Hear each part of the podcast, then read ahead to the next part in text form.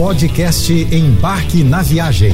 Fique agora com as melhores dicas, destinos e roteiros para sua diversão fora de casa com Naira Amorelli.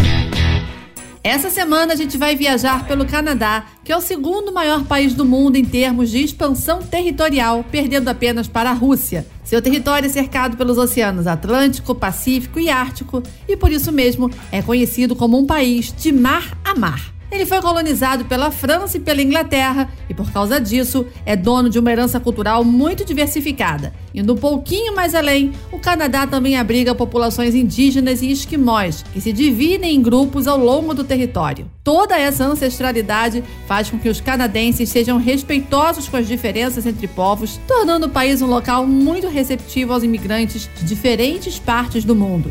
Os principais destinos do país são Toronto, Quebec e Vancouver, cidades não apenas repletas de atrações belíssimas, mas também donas de uma qualidade de vida invejável. Por conta da colonização inglesa e francesa, no Canadá, tanto o inglês quanto o francês são consideradas línguas oficiais, apesar de nem todo mundo no país falar as duas línguas. Então, se o francês é sua zona de conforto, o destino mais indicado é Quebec. Mas se o inglês é a língua que você mais domina, qualquer outra província do Canadá pode ser uma boa escolha. Por ser um país grande em extensão territorial, fazer turismo no Canadá não é uma missão rápida, ainda mais que existem diferentes paisagens de tirar o fôlego. Se você ama apreciar belezas naturais, a British Columbia e Alberta, que reúnem grandes lagos e montanhas rochosas que mais parecem ter saído de cenários cinematográficos, são lugares perfeitos.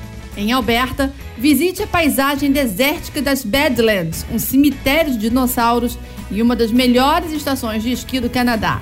No verão você pode encontrar alguns ursinhos cinzentos e alces pelo caminho. Já para quem busca uma vibe mais urbana, Toronto, em Ontário, é boa. Por lá, você vai encontrar museus maravilhosos, o Aquário da cidade e a CN Tower. Agora, se você é adepto de aventuras e um clima de viagem mais roots, a boa é alugar um carro e sair desbravando os muitos cantos incríveis do país, incluindo as cataratas do Niágara, na fronteira com os Estados Unidos. Confira um pouco da influência francesa em Quebec e se perca apreciando as casas e armazéns construídos no século XV e XVI em um dos bairros mais antigos da América do Norte, em Quebec City. Siga para o oeste até Vancouver e lá você vai encontrar uma linda, jovem contagiante cidade à beira-mar, rodeada de montanhas, com lugares incríveis para visitar, especialmente no verão. Seguindo nossa viagem pelo Canadá, muito representada em filmes e séries norte-americanas, o clima do país é descrito como gelado e repleto de neve, mas a realidade não é bem assim. De fato, a maior parte do país é fria por ao menos seis meses no ano, mas por lá a gente também vai encontrar temperaturas um pouco mais altas. Nos verões, os canadenses aproveitam o clima quente com temperaturas que podem chegar aos 35 graus em algumas regiões. É justamente nesse período que acontecem muitos festivais e são montados parques e acampamentos aos montes pela cidade. Tem festa rolando para todo canto, mas não tem como negar que os invernos do país podem sim ser brutais para quem está acostumado com o clima tropical do Brasil.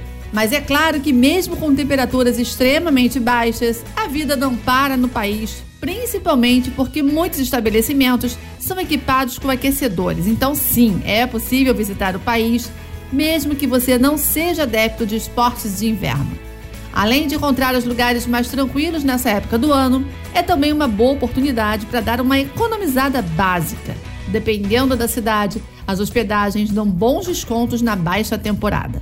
Mesmo com uma fama de ser um país gelado por conta das baixas temperaturas, o Canadá é conhecido por receber de braços abertos os estudantes e turistas, sendo uma ótima opção para fazer intercâmbio. Com certeza, esse é um fator importante a ser considerado, afinal, quem gosta de ir para algum lugar e ficar desconfortável com o ambiente e as pessoas. Quando a gente fala de intercâmbio, essa é a primeira coisa que deve ser analisada, porque o tempo de permanência é maior e aí vai exigir que você fique um pouco mais adaptado aos costumes locais. Justamente por possuir dois idiomas oficiais, o inglês, que é o mais falado, e o francês, geralmente mais utilizado na província de Quebec, as opções de escolas são muito variadas. O Canadá fica entre os 10 países mais seguros do mundo.